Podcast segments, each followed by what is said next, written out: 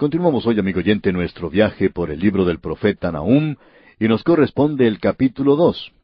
Ahora, en nuestro programa anterior vimos la justicia y la bondad de Dios demostrada en su decisión de destruir a Nínive y también al llevar las nuevas del Evangelio. Que Él tenía un maravilloso futuro para su pueblo, aunque en ese entonces ellos estaban pasando por un juicio severo de parte de la mano de Dios.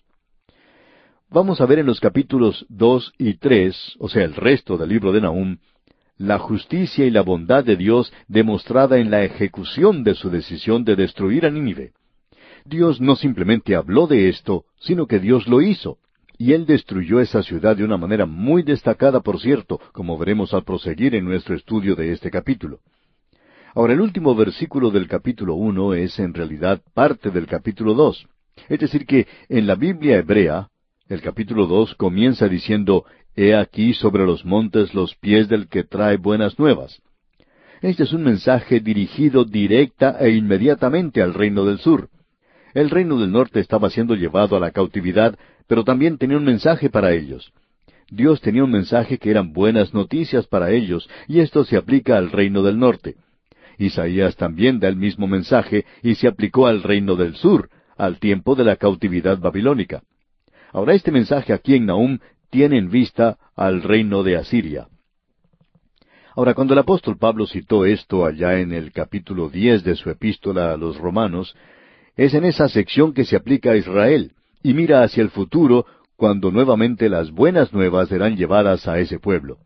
Pero ese es un mensaje mundial que se puede aplicar también al día de hoy, ya que se nos dice, porque todo aquel que invocar el nombre del Señor será salvo.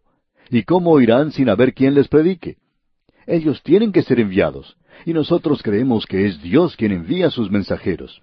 Cuán hermosos son los pies de los que anuncian la paz. No es porque tengan pies hermosos, sino porque han venido a traerles el mensaje.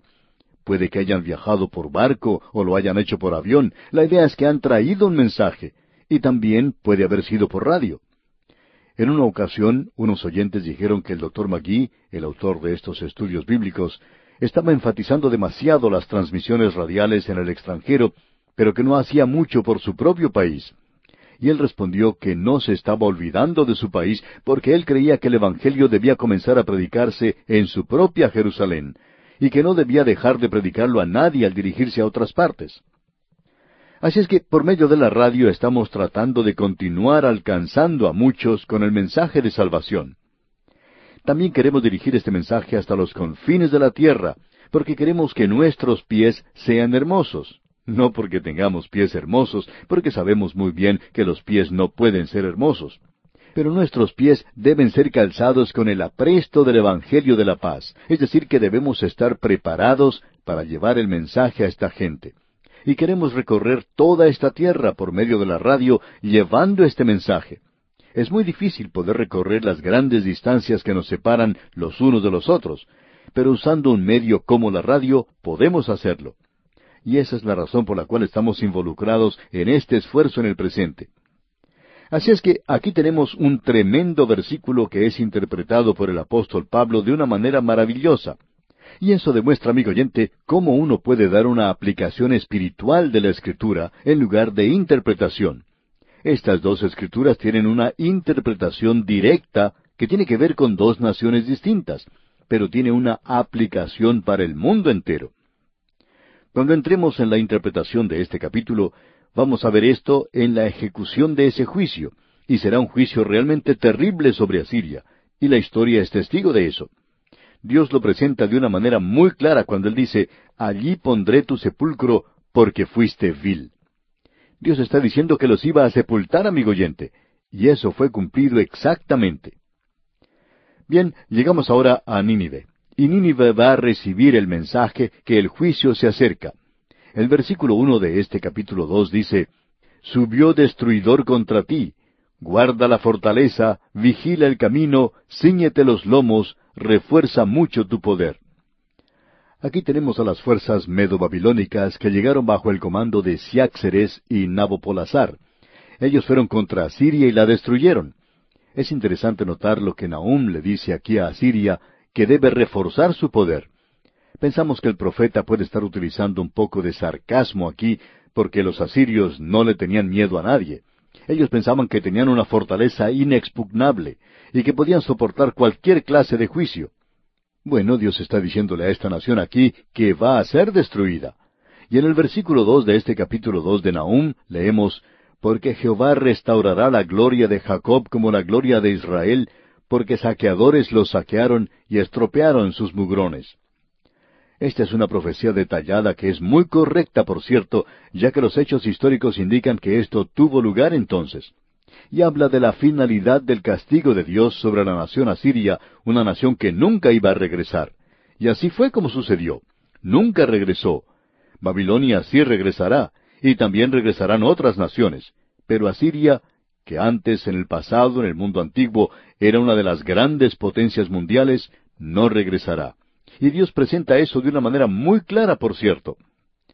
Ahora, la captura de Nínive se describe aquí de una manera realmente aterradora, y nos revela lo terrible que fue todo eso.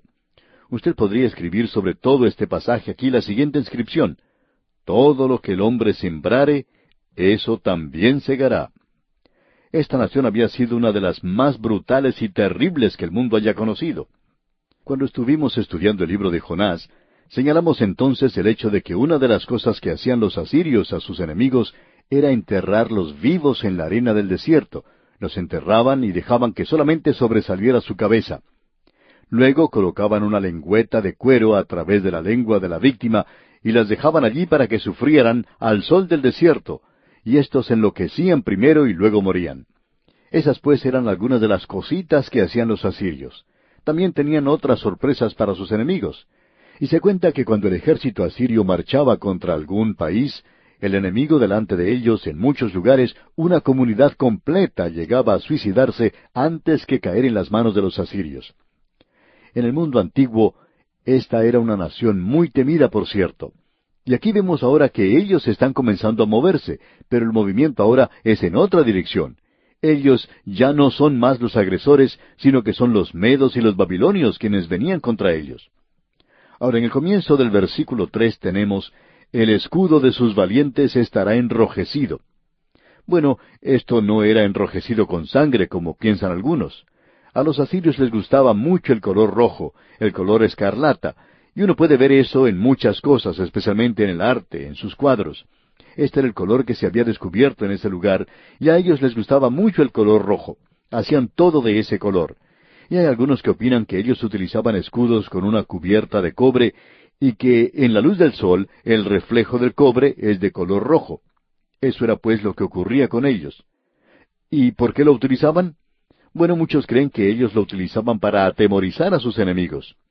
Usted sabe muy bien, amigo oyente, que en toda guerra uno trata de hacer creer al enemigo muchas cosas, además de luchar. Uno trata de atemorizar todo lo que más puede al enemigo.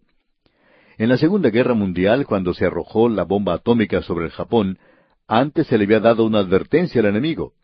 Ahora los japoneses pensaban que los americanos estaban hablando nada más y que no iban a hacer lo que decían. Pero esa es una ocasión cuando sí hicieron eso. Pero los japoneses no prestaron ninguna atención a esa advertencia.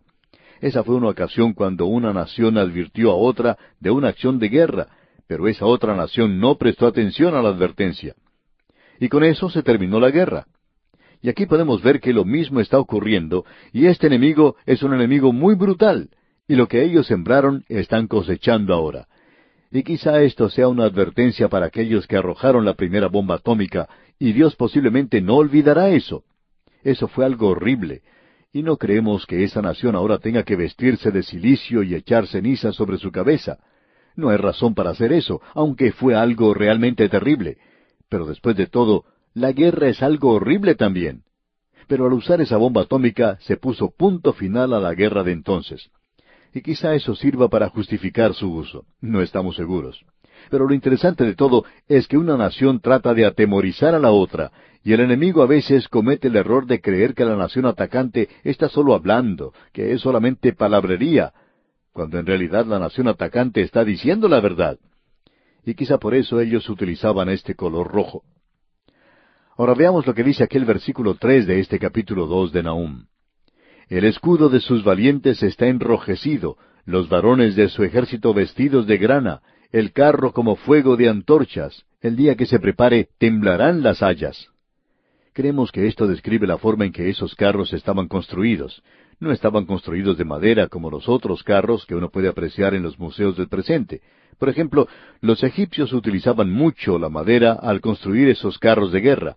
Aparentemente los asirios eran los que tenían el último modelo en este asunto de carros, y estos eran como fuego de antorchas. El día que se prepare, temblarán las hayas, dice aquí el versículo tres. Y el versículo cuatro es otro versículo que va a ilustrarnos un método de interpretación de las Escrituras que es completamente equivocado. Por ejemplo, este versículo cuatro dice, Los carros se precipitarán a las plazas, con estruendo rodarán por las calles, su aspecto será como antorchas encendidas, correrán como relámpagos. De paso, digamos que aquí se nos revela que él está hablando en cuanto a los carros de los enemigos y a los carros de los asirios. Y probablemente esta sería una batalla en la que el enemigo usaría carros. Ahora lo que ocurrió es que cuando el enemigo marchó contra Asiria, esta nación tenía una ciudad que podía ser defendida muy bien.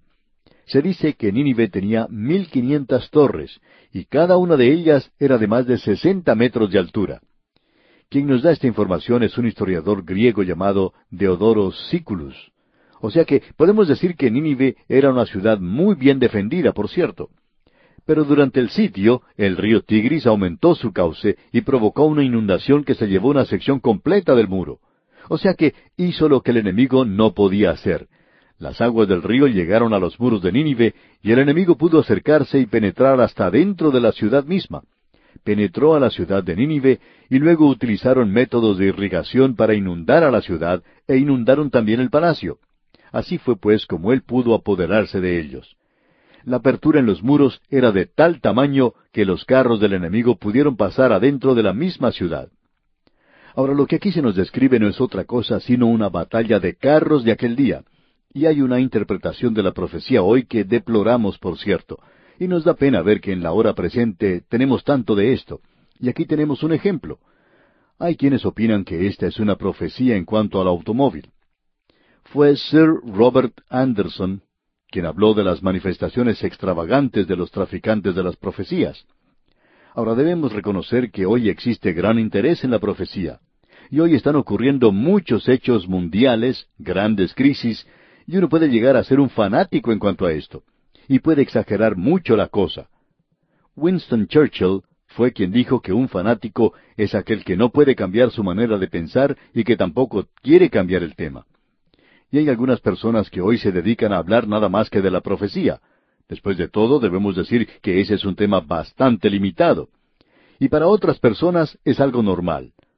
Otras, en cambio, llegan a ser un poco fanáticas en cuanto a sus interpretaciones.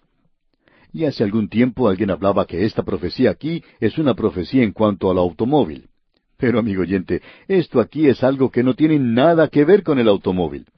Aquí se habla de que se van a atropellar en su marcha. Usted sabe muy bien lo que sucede si un automóvil atropella a otro. Allí termina todo y no se puede ir a ninguna parte. Usted ha podido apreciar esto en las carreteras. Lógicamente, cuando llega la hora en que todo el mundo está en la carretera, puede ver a un accidente detrás de otro. Así es que cuando un automóvil atropella a otro, allí queda todo. Ahora, ¿de qué nos está hablando aquí el profeta Nahum? Bueno, si usted ha podido observar alguna vez en un museo o ha visto alguna fotografía de una de estas ruedas que usaban estos carros, usted ha podido apreciar que del eje salen unas extensiones de metal que son un arma muy peligrosa. Así es que la persona que estaba manejando ese carro podría acercarse todo lo que le fuera posible a su enemigo y ese instrumento de guerra que sobresalía del eje del carro destrozaba las ruedas de madera del carro enemigo, ya que muchos de ellos tenían ruedas de madera. Y eso, por supuesto, ponía fuera de acción a ese carro si el enemigo podía acercarse y destruir las ruedas de un solo lado. Y a eso es a lo que se refiere este versículo. No tiene nada que ver con el automóvil de nuestros días. Luego dice, su aspecto será como antorchas encendidas, correrán como relámpagos. Ellos se movían muy rápido en aquel día, pero para nuestro día eso sería muy lento, por cierto. Los asirios habían desarrollado la lucha por medio de los carros de una manera tal que era casi imposible superarlos. Así es que el enemigo había asimilado eso. De modo que cuando se encontraban en las calles de la ciudad y en las afueras de la ciudad, la batalla era algo terrible, por cierto. Pues bien, Es de eso de lo cual el profeta nos está hablando aquí. Ahora nosotros creemos que uno puede lograr una aplicación moral y espiritual de la palabra de Dios. Pero no creemos que uno puede tomar esto e interpretarlo de manera literal para nuestros días. ¿Se da cuenta, amigo oyente, de lo destacado que es este libro de Nahum? Aquí tenemos otro de los grandes principios de la interpretación de la palabra de Dios. Y cuando usted lea ya en Isaías, por tanto, sembrarás plantas hermosas y plantarás sarmiento extraño, no piense que está hablando de árboles de naranjas, porque esa es una planta que crece en abundancia en Israel. En realidad, toda esa zona ha tenido siempre muchas naranjas hasta en los días de Salomón, porque él habla ya en el Cantar de los Cantares de morar debajo de los manzanos. Y ese manzano es una referencia a los árboles de naranjas, en realidad. De modo que debemos decir que usted no debe tomar hoy las escrituras que han tenido una interpretación para un pueblo diferente, en una época diferente, y traerlas a nuestro propio tiempo y decir que es una profecía para hoy. Amigo oyente, eso es lo que nosotros llamamos, en la misma expresión que mencionamos antes de Sir Robert Anderson, manifestaciones extravagantes de los traficantes de las profecías. Así es que aquí tenemos pues otro gran principio de la interpretación de las Escrituras. Vamos a detenernos aquí por hoy, amigo oyente, y vamos a continuar con este mismo asunto en nuestro próximo programa. Mientras tanto, le sugerimos que usted lea el resto de este capítulo dos de Nahum y se familiarice con su contenido.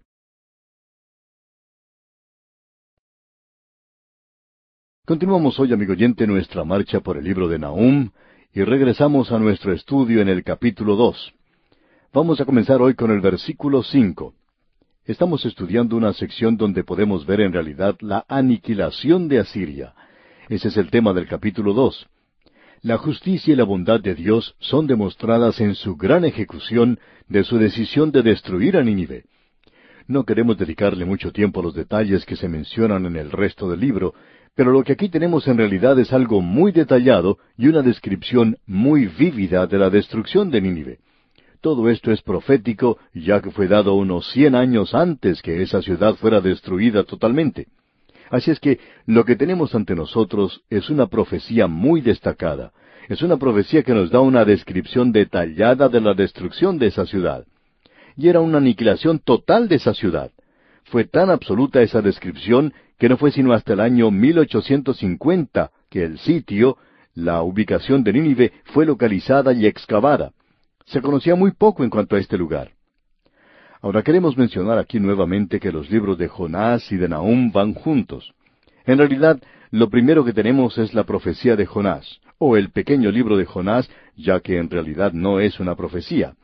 Es más bien un informe, un relato de su actividad misionera en la ciudad de Nínive, de toda esa zona, donde la población en su totalidad se volvió a Dios y Dios les perdonó. Pasan cien años y luego tenemos el libro de Nahum. Ahora lo que ocurrió es que esta gente se apartó del Señor nuevamente.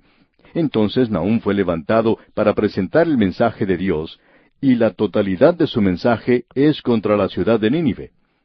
Y lo que tenemos aquí es una descripción amplia, una descripción muy vívida de la destrucción total de la ciudad.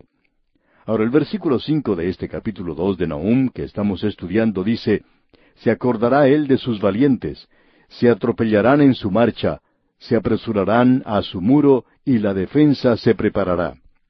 Él está hablando aquí de la destrucción de Nínive. Eso tuvo lugar cuando los medos vinieron bajo el rey Siáxeres. Babilonia en esa época no era el reino más grande, pero se unieron con los medos y juntos se dirigieron contra esa ciudad. En nuestro programa anterior vimos que los carros rodaban con mucho estruendo por las calles y que eso no tenía ninguna referencia al automóvil moderno, sino que probablemente se refería a un modelo nuevo de carros de aquel tiempo, que llevaba una extensión, como explicamos, a cada lado de su eje, de manera que podían correr al lado de un carro enemigo y destrozar las ruedas de madera del otro carro.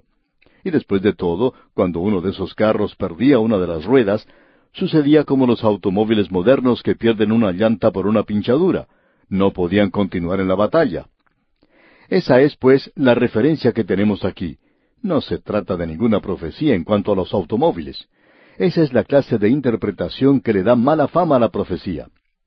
Y luego él continúa aquí describiendo la destrucción total diciendo en el versículo seis de este capítulo dos, las puertas de los ríos se abrirán y el palacio será destruido.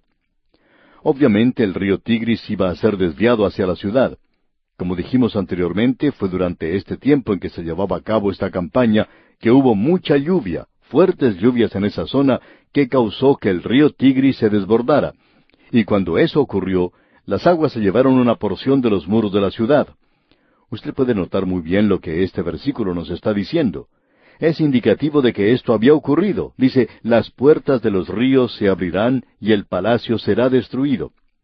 Es decir, que las aguas desbordadas iban a destruir ese palacio. Creemos que la base, el cimiento de los muros fue llevado por las aguas y se nos dice en la historia profana que parte del muro fue derribado. En realidad, unos cuatro kilómetros del muro de la ciudad de Nínive se encontraba al lado del río Tigris. Y la ciudad se encontraba de unos cuatro hasta unos diez metros de altura sobre el río, es decir, cuando no había desbordamientos. Pero cuando ocurre ese desbordamiento, el río se lleva una sección completa del muro. Entonces el enemigo pudo entrar sin dificultad por allí. O sea que el río abrió una brecha en el muro, aquello que el enemigo estaba tratando de hacer y parecería como que el Señor estaba cooperando en la destrucción de la ciudad. Ahora esta era una ciudad muy rica. Usted se da cuenta que ellos habían llevado allí el botín que habían tomado de muchas grandes naciones. Hasta el reino del sur de Judá estaba pagándole tributos a ellos. Así es que la ciudad de Nínive había llegado a ser una ciudad muy rica. Pero ahora las puertas del río se han abierto y hasta el mismo palacio es derribado por la inundación. Y se nos dice que lo que sucedió allí en realidad es que los canales de irrigación fueron abiertos y que el palacio fue cubierto totalmente. Ahora el versículo siete de este capítulo dos de Nahum dice, Y la reina será cautiva, mandarán que suba, y sus criadas la llevarán gimiendo como palomas, golpeándose sus pechos. No sabemos si usted ha tenido oportunidad de ver alguna vez una bandada de palomas. Quizá ha ido a cazarlas y se ha dado cuenta que cuando las palomas se asustan, cuando ellas todas juntas toman vuelo, es como si se golpearan los pechos con sus alas. Ese es el ruido que ellas producen cuando levantan vuelo. Y ese es el cuadro que se nos presenta aquí en este versículo. Ellas estaban golpeando sus pechos tal cual lo hacen las palomas cuando levantan vuelo, y el ruido que producían era como un lamento, como un gemido. Y según entendemos, ese gemido o lamento es como un llamado de amor de las palomas. Ahora, en el versículo ocho podemos leer fue Nínive de tiempo antiguo como estanque de aguas. Nos damos cuenta aquí que esa inundación ha llegado a la ciudad y la ciudad ha llegado a ser como un estanque, como un lago. Y el versículo ocho en su totalidad dice, Fue Nínive de tiempo antiguo como estanque de aguas, pero ellos huyen. Dicen, Deteneos, deteneos, pero ninguno mira. Es decir, que se les había dado la orden de mantener su posición, pero cuando vieron la inundación que se acercaba junto con el enemigo, bueno, ellos pensaron que no era hora de escuchar a sus jefes, a sus comandantes, sino de huir y alejarse de allí tan pronto como les fuera posible. Ahora, en la primera parte del versículo nueve leemos, Saquead plata, saquead oro. Es decir, que se invita al enemigo a que se apodere del oro y de la plata, a que se lo lleve como botín. Y este versículo nueve en su totalidad nos dice, Saquead plata, saquead oro. No hay fin de las riquezas y suntuosidad de toda clase de efectos codiciables. Esa ciudad tenía muchas riquezas, había adornos allí de gran valor. El palacio era en realidad algo muy hermoso, y ellos vivían en mucho lujo porque habían tenido mucho éxito en la guerra. Y el versículo diez continúa diciendo en su primera parte, Vacía, agotada y desolada está. Los enemigos han tomado todo el botín, de la misma manera en que Asiria había traído a esa ciudad el botín de otras batallas. Todo esto está reunido en un lugar, y el enemigo ahora se apodera de esto y se lo lleva. Entonces Nínive queda vacía, agotada y desolada. Y continúa diciendo en la segunda parte del versículo diez, y el corazón desfallecido, temblor de rodillas. Y cuando las rodillas le comienzan a temblar a uno, eso indica que uno tiene temor. Eso indica que uno tiene temor en el corazón. Y eso es lo que está ocurriendo con esta gente. Y este versículo diez termina diciendo, dolor en las entrañas, rostros demudados. O sea que esta es una ocasión cuando la gente tiene mucho temor, mucho miedo, porque saben que son aborrecidos por el resto del mundo en aquel día. Todos sus vecinos les aborrecían porque ellos, los asirios, eran conocidos como una nación muy brutal. y ahora los enemigos aprovechan para vengarse. Sus rostros están pálidos como si ya no tuvieran sangre. Y aquí dice rostros demudados. Creemos que ellos se estaban cubriendo con cenizas y silicio. Y en el versículo once leemos, ¿Qué es de la guarida de los leones y de la majada de los cachorros de los leones, donde se recogía el león y la leona y los cachorros del león, y no había quien los espantase? Ahora esto puede referirse a los leones, ya que Asiria y Babilonia utilizaban al león como símbolo de su imperio. Puede referirse a que tenían allí en realidad a leones, porque sí que los tenían. Pero también puede referirse a los jóvenes, porque el león era el símbolo de la fortaleza del reino, y puede referirse a eso. Pero lo que se está diciendo aquí es qué es lo que ha sucedido con ellos. Si se refiere a leones de forma literal o a la fortaleza de su ejército, ambas cosas ya no están, ya han abandonado el lugar o han sido muertos.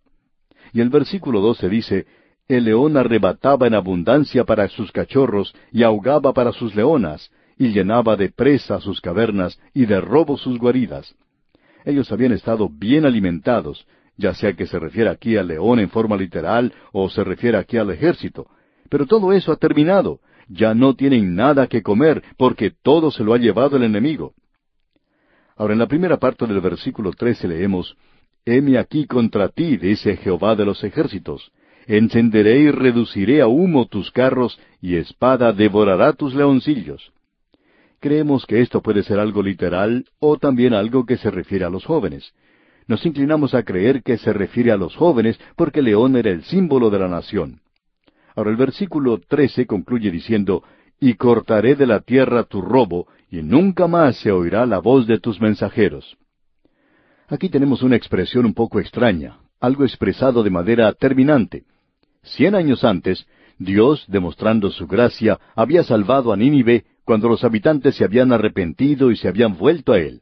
Él le había dicho a Jonás de una manera tierna, ¿y no tendré yo piedad de Nínive, aquella gran ciudad? La ciudad que se vuelva a Dios, amigo oyente, Dios la salvará. Pero el tiempo ha seguido y ellos han vuelto a esa terrible apostasía. Y Dios ahora los va a juzgar. Y él dice algo aquí que solo había dicho contra Gog y Magog. Y muchos de nosotros creemos que en los capítulos 38 y 39 del libro de Ezequiel se refiere a la moderna nación de Rusia, y creemos que esto ha sido establecido por eruditos de tendencia conservadora. Más aún, no creemos que nadie diría que no es así, excepto, por supuesto, el liberal que deja de lado hechos y evidencias. Ahora Dios está diciendo, heme aquí contra ti. Y aquí tenemos una norma establecida. Tenemos a un pueblo que ha tenido un mensajero con un mensaje especial de parte de Dios. Ellos habían vuelto al Dios vivo, pero ahora le han dado la espalda. Y cuando usted ha tenido la luz y la rechaza, el Señor Jesús dice, Así que si la luz que hay en ti es tinieblas, ¿cuántas no serán las mismas tinieblas?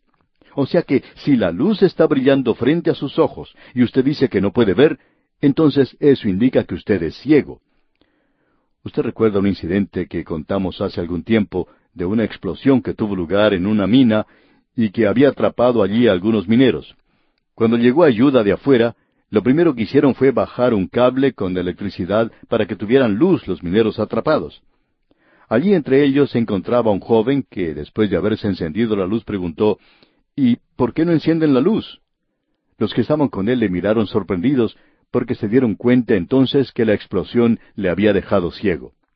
Ahora, amigo oyente, mientras ellos se encontraban en las tinieblas, nadie podría decir eso, de que él estaba ciego. Nadie podía darse cuenta de eso. Él pensaba que le habían apagado las luces. Pero ahora, si la luz que en ti hay es tinieblas, ¿cuántas no serán las mismas tinieblas?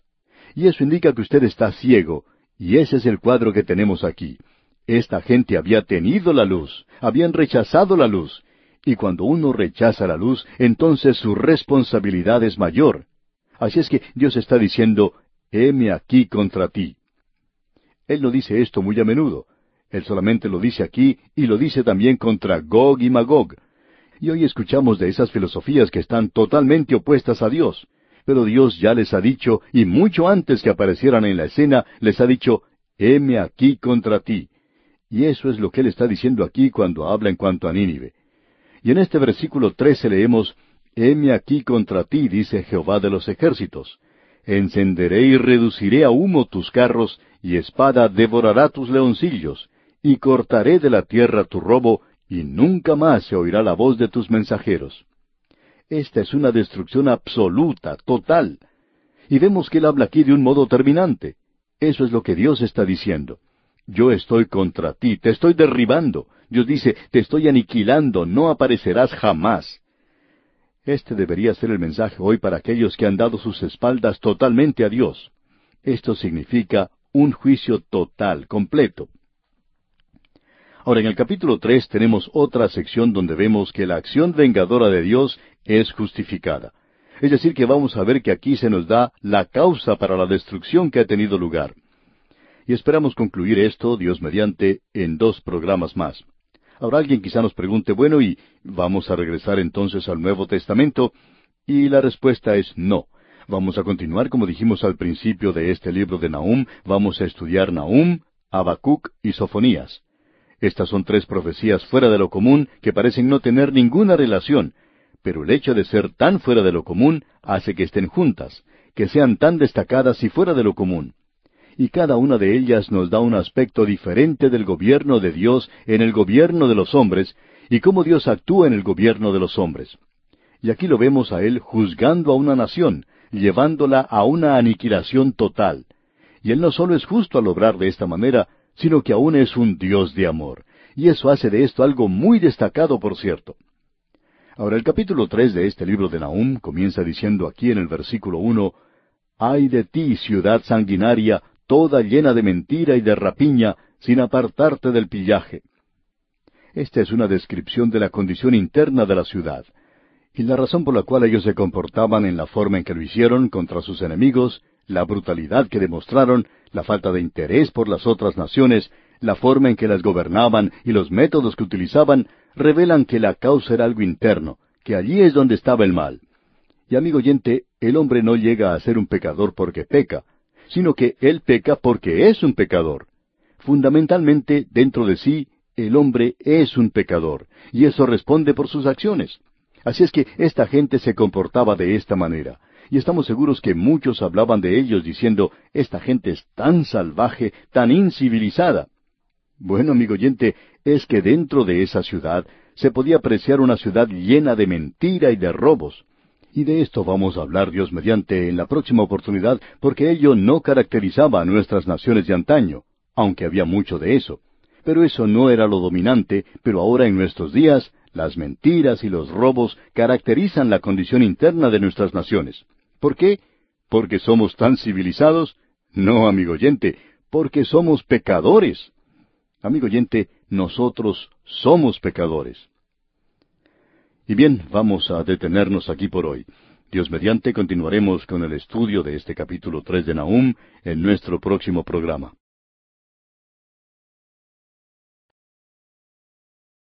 Continuamos hoy, amigo oyente, nuestro estudio del libro de Nahum y llegamos a este capítulo tres, que es el capítulo final de esta profecía.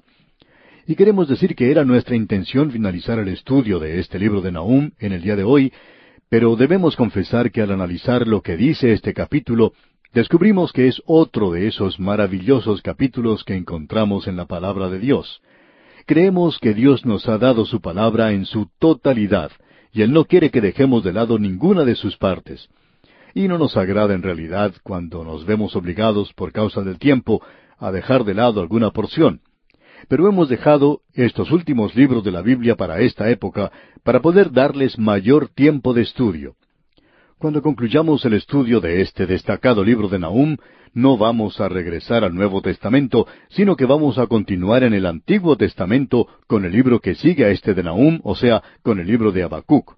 Y luego seguiremos con Sofonías, porque son dos libros más que son fuera de lo común. Pongámonos entonces en marcha aquí en este capítulo tres de Nahum. El tema de este tercer capítulo es la acción vengadora de Dios justificada. Es decir, tenemos aquí la causa de la destrucción de la ciudad de Nínive. En este capítulo podemos ver la causa que justifica a Dios en la destrucción de esa ciudad. Este es un ejemplo del hecho de que todo lo que el hombre sembrare, eso también segará. Eso es cierto de cualquier nación. usted puede ver que Dios trata no solo con personas, sino con las naciones en muchas maneras, de forma muy similar. Ahora notemos lo que tenemos en el primer versículo de este capítulo tres. Tenemos aquí un cuadro que describe la condición interna de la ciudad. Es una ciudad llena de mentira, lo que señala la cultura de esa ciudad. También ellos tenían esclavos, como veremos en estos dos versículos ahora. Debemos señalar el hecho de que muchos críticos literarios han encontrado en el capítulo tres de Nahum una de las descripciones más vívidas de la destrucción de la ciudad que uno se pueda imaginar y usted no va a encontrar en ninguna otra parte un lenguaje más descriptivo que el que se encuentra aquí. Leamos pues los primeros dos versículos de este capítulo tres de Nahum. Ay de ti, ciudad sanguinaria, toda llena de mentira y de rapiña, sin apartarte del pillaje, chasquido de látigo y fragor de ruedas, caballo atropellador y carro que salta.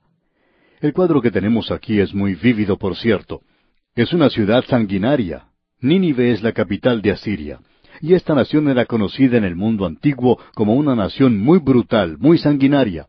Eran muy temidos y sembraban el terror en todas partes, y eso lo sentían todas las naciones vecinas, como hemos dicho anteriormente. Y cuando alguna ciudad se encontraba en el camino del ejército de los asirios, que pasaba como un huracán, aunque se movían lentamente, pero devoraban todo lo que se encontraba a su paso, cuando ellos se acercaban, una comunidad entera, todo un pueblo se suicidaba en lugar de caer en sus manos. No vamos a entrar en demasiados detalles aquí, aparte de decir que aquí se nos presenta una descripción vívida de lo que era esa ciudad, una ciudad llena de mentiras. Creemos que esta descripción puede darse a muchos países en el presente. La mayoría de ellos proporciona muy poca información, pero a sus habitantes se les da demasiada propaganda. Y eso no solo corresponde a la capital de cada país y a los medios noticiosos, sino que proviene de todas partes. En realidad, aún las noticias son propaganda, inclusive lo que informa el gobierno central. No interesa cuál partido político se encuentre en ese instante ocupando el poder. Es muy difícil descubrir la verdad en todas las propagandas que se nos presenta. Y lo que se necesita en el presente, amigo oyente, es la verdad. Una de las razones por la cual Dios juzgó a esta ciudad de Nínive, amigo oyente, es porque estaba llena de mentiras y de rapiña. Y en el día de hoy usted sabe muy bien que las cosas en su casa no están muy seguras.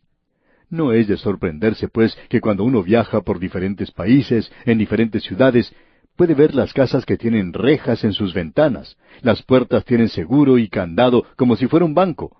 Sin embargo, esa es la costumbre en todas las casas, para cuidarse de los ladrones.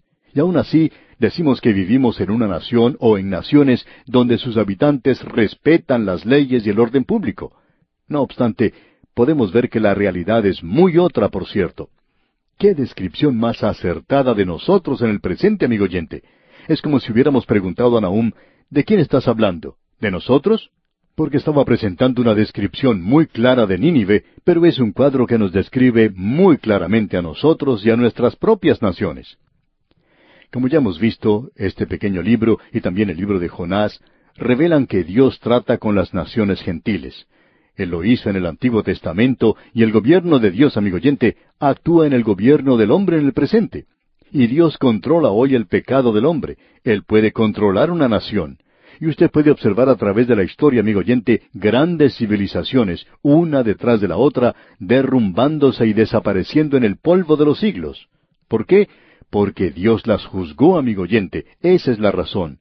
Y nosotros no somos algo especial de Dios. Pensamos que lo somos. Y que de alguna manera vamos a escapar y vamos a salirnos con la nuestra. Pero, amigo oyente, eso no va a suceder. Tenemos una seguridad que puede ser falsa porque Dios es quien derriba a las grandes naciones. Y Él las derriba como ha dicho aquí. En el siguiente libro vamos a ver algo, nuestros ojos serán abiertos a algo que según pensamos nosotros debería alarmarnos en el presente. Pero notemos esto ahora. Él da una descripción muy vívida de estos carros. Se parecen a tanques, eran los tanques de guerra del mundo antiguo. Estos entraban a la ciudad y cuando entraban el chasquido del látigo podía oírse por todas partes. El que guiaba el caballo hacía sonar ese látigo, y uno podía escuchar el resonar, el retumbar de las ruedas sobre las calles. Amigo oyente, uno podría escucharlos cuando ellos entraban fragor de ruedas, caballo atropellador y carro que salta, dice aquí. Esos carros no podían entrar, sino que estaban saltando sobre algunas cosas, especialmente cadáveres. Ahora usted puede notar que esta descripción continúa. En estos primeros dos versículos se describe la condición interna de la ciudad. Mentiras y rapiña es lo que marca la cultura y el clima de la ciudad. Y ellos también tenían esclavos, como veremos. Ahora, en el versículo tres de este capítulo tres de Nahum leemos Jinete enhiesto y resplandor de espada y resplandor de lanza, y multitud de muertos y multitud de cadáveres, cadáveres sin fin, y en sus cadáveres tropezarán. Es increíble la cantidad de muertos que había en ese lugar. Si una bomba cayera en una ciudad llena de habitantes hoy, quizá podríamos ver el mismo resultado. Probablemente haya naciones que se muestran amigas de otras, pero que no dudarían un instante en lanzar una bomba en un país vecino si pensaran que con eso iban a ganar algo. Ahora aquí tenemos en realidad aquello que caracteriza la condición externa de la ciudad. Ellos eran un enemigo brutal y cruel. Y aquí se nos presenta este cuadro. Eso es lo que vamos a ver en el versículo tres y también en el versículo cuatro. Ellos están cosechando ahora aquello que habían sembrado. Leamos el versículo cuatro de este capítulo tres de Nahum. A causa de la multitud de las fornicaciones de la ramera de hermosa gracia, maestra en hechizos, que seduce a las naciones con sus fornicaciones y a los pueblos con sus hechizos. Hay varias cosas que deseamos destacar aquí. Una es la vergüenza de esta ciudad. Es comparada a una ramera. Y ya que Dios la compara a una ramera, como dice aquí, ramera de hermosa gracia, es una ramera la que todo el mundo está tratando de cortejar.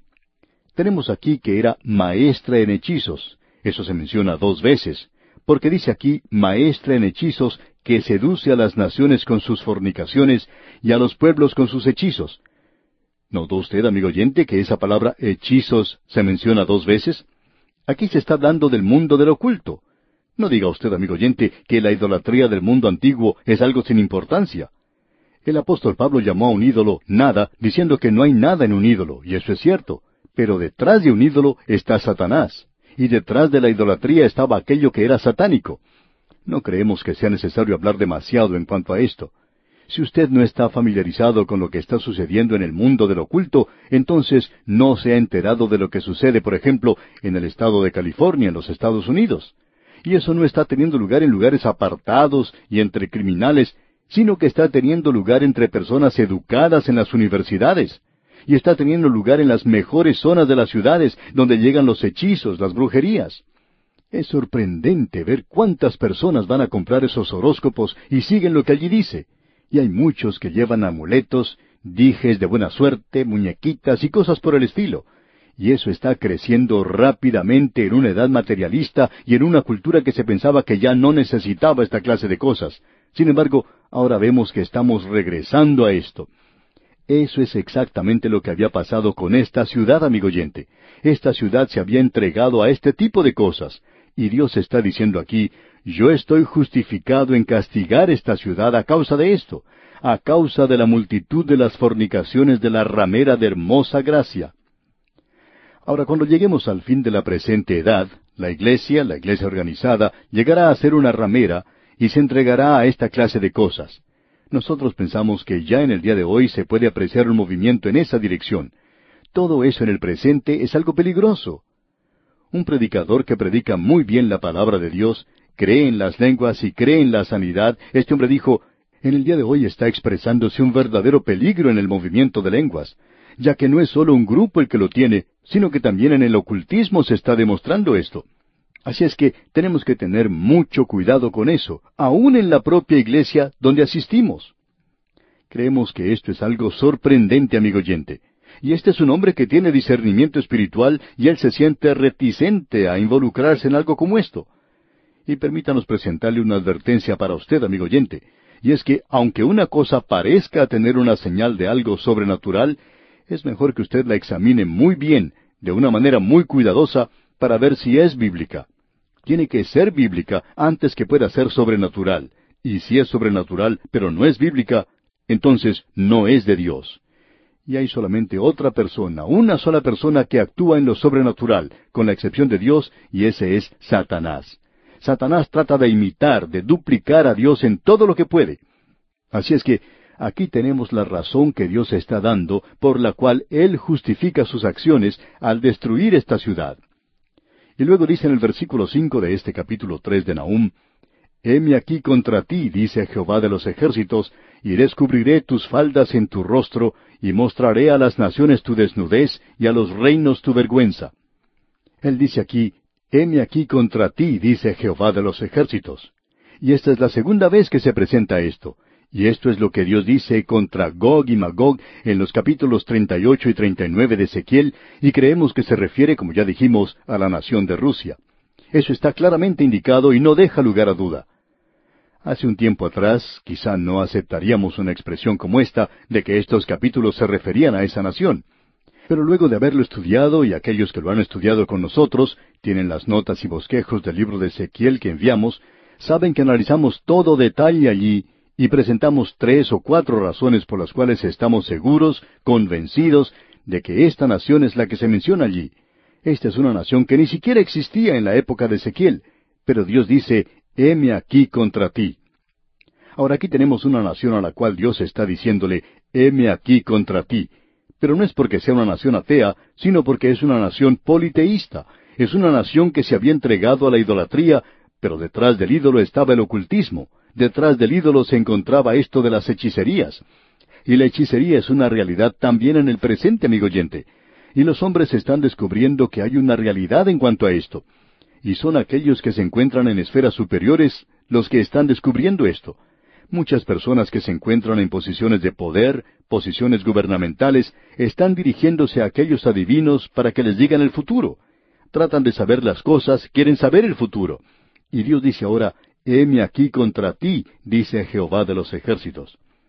Luego sigue diciendo, y descubriré tus faldas en tu rostro.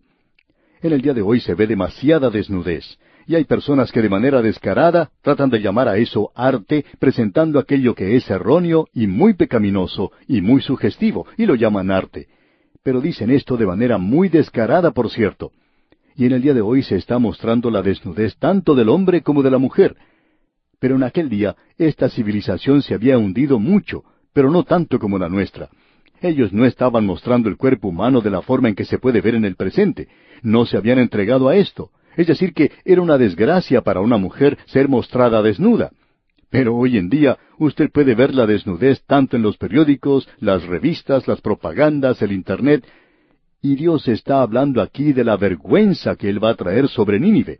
Él dice, y descubriré tus faldas en tu rostro. Es decir, voy a levantar tu falda sobre tu rostro. Te has portado como una ramera y yo te voy a desenmascarar.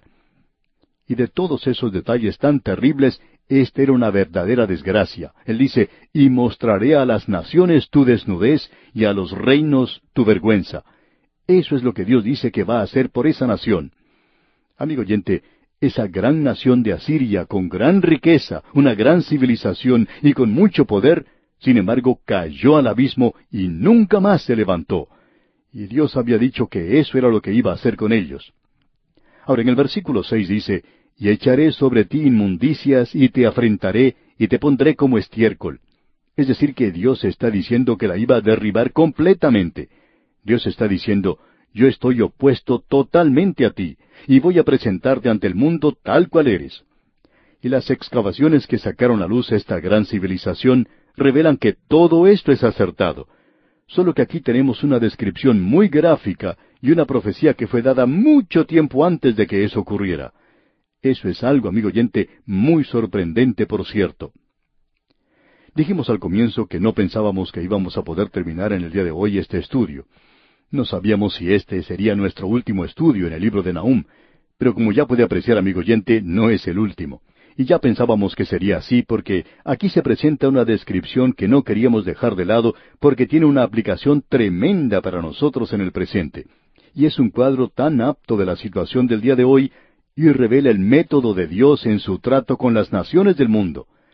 No creemos que Él haya cambiado su método, y si no lo ha cambiado, amigo oyente, entonces tenemos problemas, un gran problema, por cierto, y es necesario, por tanto, que cada uno de nosotros oremos por nuestra propia nación.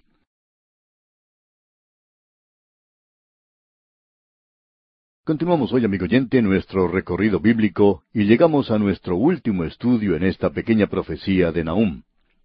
Estamos viendo aquí en este último capítulo, el capítulo tres, una descripción muy intensa que se nos presenta de la destrucción de la ciudad de Nínive. Usted debe recordar que cuando esta profecía fue dada, era algo profético precisamente, no era un relato histórico de lo sucedido. Pero el relato histórico se conforma a este relato, y por cierto que eso puede ser profético al aplicarlo a nuestras propias naciones en el presente. Ahora Dios utilizó un lenguaje muy duro al describir a Nínive. Llamó a esta ciudad una ramera, y dijo que Él va a mostrar a todas las naciones la vergüenza y la inmundicia y lo vil de esa gran civilización y hacer que todo el mundo pudiera observar eso. Era el fin de ese gran imperio asirio. Y en el versículo siete de este capítulo tres de Nahum leemos lo siguiente Todos los que te vieren se apartarán de ti y dirán Nínive es asolada, ¿quién se compadecerá de ella? ¿Dónde te buscaré consoladores? Dios está preguntando aquí, ¿dónde voy a encontrar a alguien que lamente, que muestre dolor por lo sucedido a esta ciudad? Nadie se iba a compadecer de ella, nadie iba a llorar allí. No habría ninguna clase de persona que fuera a velar los restos, por así decirlo. El autor de estos estudios bíblicos, el doctor J. Vernon McGee, contaba un incidente en su vida cuando era pastor. Y nos decía él que en cierta ocasión fue llamado por una casa mortuoria para que fuera a llevar a cabo un servicio funeral porque habían llevado allí el cuerpo de un hombre que no tenía familiares. Este hombre era un creyente que recién había ido a vivir a esa zona. Su esposa había fallecido un tiempo antes, y él había estado enfermo por mucho tiempo, de modo que la gente en realidad se había olvidado de él. Y cuando falleció, la gente ni siquiera reconocía su nombre. De modo que el doctor Magui fue para llevar a cabo el servicio funeral, pero que no había allí nadie. Ninguna persona se había acercado. Era una de esas cosas tristes que podía ocurrir. Entonces decía el doctor Magui que él llamó a todas las personas que trabajaban en la casa funeraria para que por lo menos ellos estuvieran presentes en esa reunión, en el servicio. Y se reunieron todos los que estaban allí trabajando en ese momento, quizá unos doce de ellos, y él presentó un mensaje, un mensaje de esperanza para un creyente, y el Evangelio, allí mismo sobre los restos de este hombre, donde pudo decir que Jesucristo había muerto por nuestros pecados y que había resucitado para nuestra justificación. Pero es algo muy triste tener un funeral como este, donde no haya nadie que se presente. Pues bien, Dios está diciendo aquí que no iba a haber nadie que fuera al funeral de Nínive. En realidad, todo el mundo se iba a regocijar en aquel día, que fue exactamente lo que ocurrió. Dios había derribado a esa gran ciudad. Y cuando Dios dijo esto, ¿quién lo hubiera creído? A no ser que creyera en Dios. Uno tenía que aceptarlo por fe. Pero sucedió así, tal cual Dios lo dijo que iba a suceder. Notemos ahora lo que comienza diciendo aquí el versículo ocho.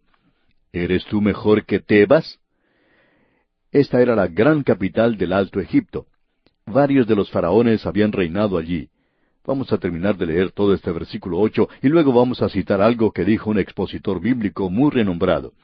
El versículo ocho entonces dice en su totalidad, ¿Eres tú mejor que Tebas, que estaba sentada junto al Nilo, rodeada de aguas, cuyo baluarte era el mar y aguas por muro? Cuando se habla de aguas en plural, esto indica gran cantidad de agua. Y el río Nilo se desbordaba en la temporada de las lluvias y parecía como si fuera un océano allí. Ahora esta ciudad había sido construida de tal forma que no se inundaba durante la época cuando se desbordaba el río. Y usted recuerda que se tuvo que quitar, se tuvo que sacar todo esto cuando se construyó ese gran dique en el río Nilo. Permítanos mencionar ahora lo que dijo el doctor Charles Feinberg en un libro sobre la profecía de Nahum. Y deseamos mencionarlo porque es algo excelente, y no conocemos a nadie que llegue a superar esta explicación. Ahora Dios le había dado a Nínive, esta ciudad de Tebas, como ejemplo para el imperio asirio, porque ellos habían sido los que habían destruido a Tebas.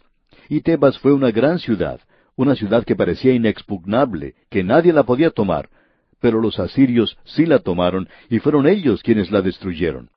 Ahora esto debería haber sido un ejemplo para ellos, porque aún entonces Dios estaba juzgando a Tebas. Y esto nuevamente revela que Dios, que el gobierno de Dios, actúa entre los gobiernos del hombre en este mundo. Y Dios está actuando ahora. Eso lo vamos a poder apreciar en el próximo libro que vamos a estudiar al concluir este libro de Nahum. Notemos ahora esta cita que deseamos presentar del libro de Nahum por el doctor Feinberg.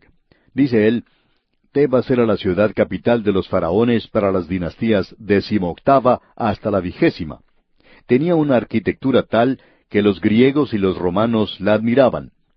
Los griegos la llamaban Diastolis, porque era la antiparti egipcia de Júpiter que se adoraba en ese lugar. Estaba ubicada en ambos lados del río Nilo. En la ribera este se encontraban los famosos templos de Karnak y Lusor. El primer poeta griego, Homero, habló de ese lugar como que tenía cien grandes arcos o puertas. Sus ruinas cubren un área de unos cuarenta y tres kilómetros. Allí se rendía culto al dios egipcio de Amón, quien es representado en algunas reliquias egipcias como una figura con cuerpo humano y cabeza de carnero.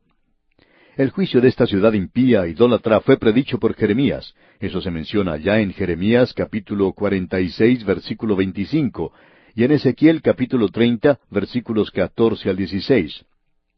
No Amón, o Tebas, estaba ubicada en una buena posición entre los canales del Nilo, con el río Nilo mismo actuando como protección. El Nilo parece ser un océano cuando desborda sus riberas una vez por año.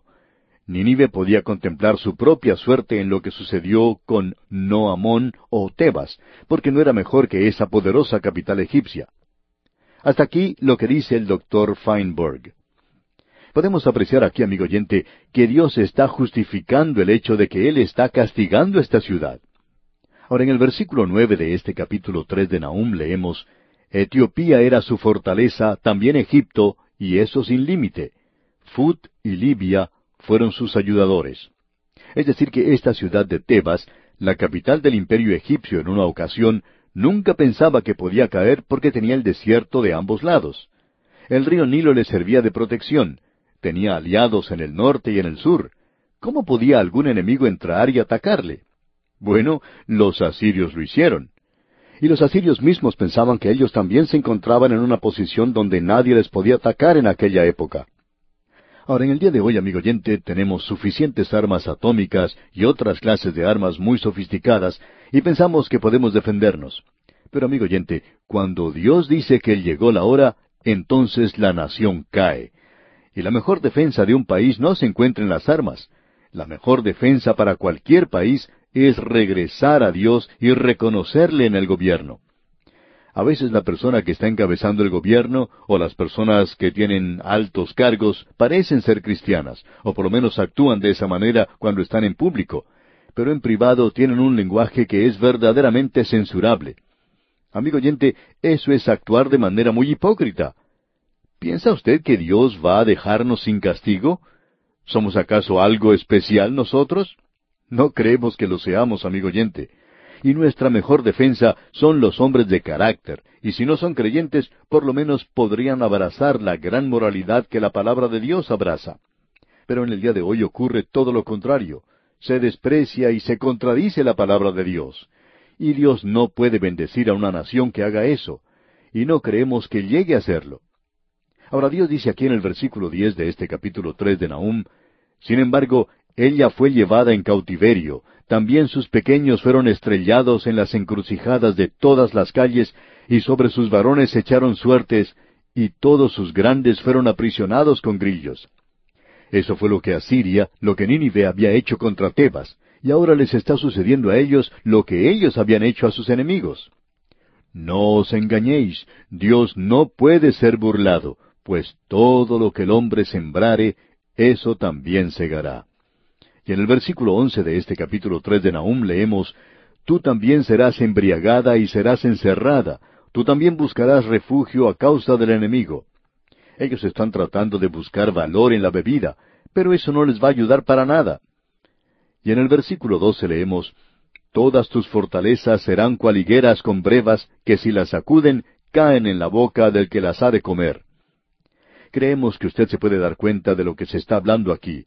Cuando las higueras están maduras, todo lo que uno tiene que hacer es sacudir las ramas y los higos caen. Y eso es lo que se está diciendo aquí, que las defensas que ellos tenían eran como esto, que en el momento en que se acercara el enemigo pasaría sobre ellos como si no estuvieran allí. Y continúa en el versículo trece, He aquí tu pueblo será como mujeres en medio de ti, las puertas de tu tierra se abrirán de par en par a tus enemigos, fuego consumirá tus cerrojos. Lo que se indica aquí es que los hombres se estaban comportando como las mujeres, y pensamos que ese es el pensamiento expresado en este versículo trece. Y los hombres eran muy femeninos, digamos. O esto también podría significar que las mujeres eran las que estaban ocupando las posiciones de autoridad en la ciudad. Ahora quizá usted tenga algo que decir en contra de esto, pero nosotros recibiremos con mucho gusto su carta.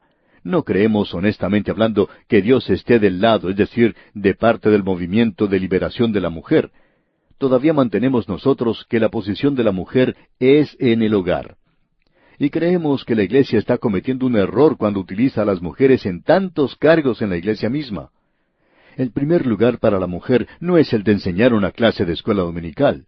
Su responsabilidad es criar a su propia familia. Ese es su primer lugar.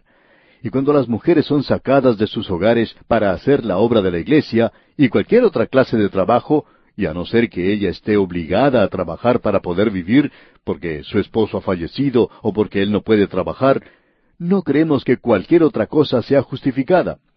Bueno, sabemos que vamos a oír de algunas personas habiendo dicho esto pero lo estamos diciendo porque creemos que esa es la señal de decaimiento y desintegración de la civilización cuando ocurren cosas así.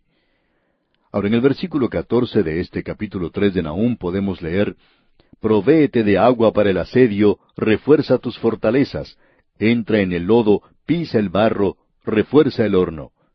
Es decir, que ellos van a comenzar a trabajar a toda prisa en los últimos momentos. Van a tratar de hacer ladrillos para su fortaleza y van a calentar el agua. Y usted sabe cómo hacían eso. Se subían a la muralla y llevaban un gran balde con agua hirviendo, y desde allá arriba de la muralla vaciaban esa agua caliente sobre los que estaban tratando de escalar la muralla. Y cuando el enemigo recibía sobre sí un baño de agua caliente, pues por supuesto que no podía atacar más, sino que caía a tierra.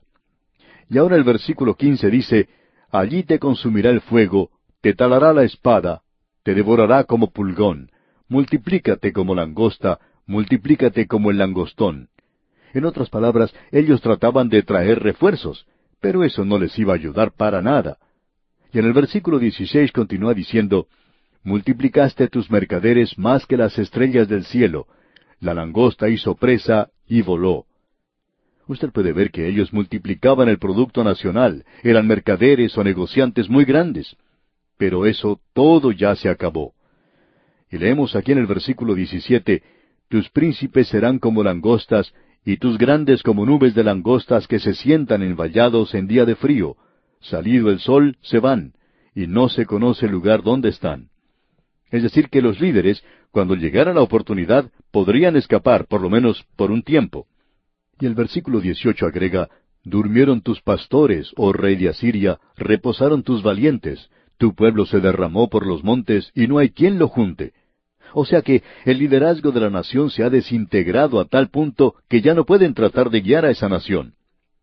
Permítanos expresar algo ahora, amigo oyente, y queremos que usted nos entienda bien porque aquí no estamos hablando de política, no estamos hablando de ningún partido político, por cierto, pero queremos decir esto, que creemos que una de las grandes evidencias de la desintegración y deterioro de una nación es la falta de liderazgo a nivel nacional, así como también a nivel provincial, a nivel municipal y aún a nivel de comunidades pequeñas.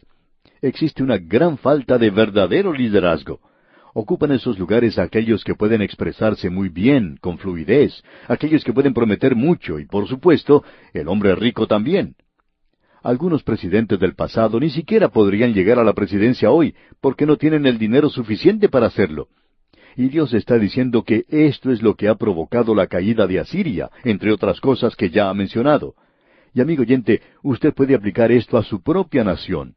Lo que Dios dijo en este capítulo tercero es algo que sucedió tal cual lo dijo con Asiria y ha sido cumplido así. Quizá también se pueda aplicar a nuestra propia nación. Pero, ¿estamos nosotros escuchando a Dios?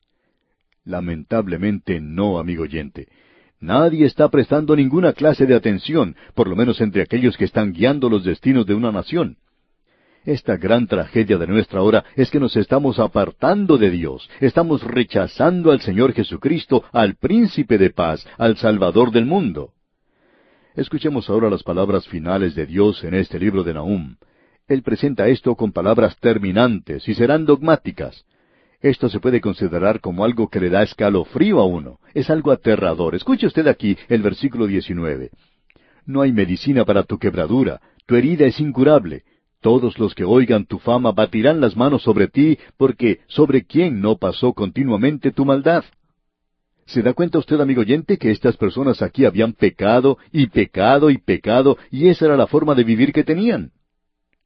Y ahora ellos querían señalar a Dios y decir, o pensar que Él estaba equivocado y que permitía el mal, y que Dios no hace nada en cuanto al mal. Y Dios dice que Él hace algo en cuanto a esto usted puede observar a su alrededor que suceden muchas injusticias, por cierto que se ven demasiadas. Pero amigo oyente, Dios está haciendo algo en todo esto. Y en el próximo libro que estudiemos, el libro de Habacuc, nos va a señalar precisamente eso. Dios es justo, y era un Dios de amor, aun cuando destruía la ciudad de Nínive, y la barría de la faz de la tierra, porque ese pueblo desapareció completamente. Y Dios, amigo oyente, asumió toda la responsabilidad por su castigo. Bien, amigo oyente, llegamos así al final de nuestro estudio de esta pequeña pero prominente profecía de Nahum.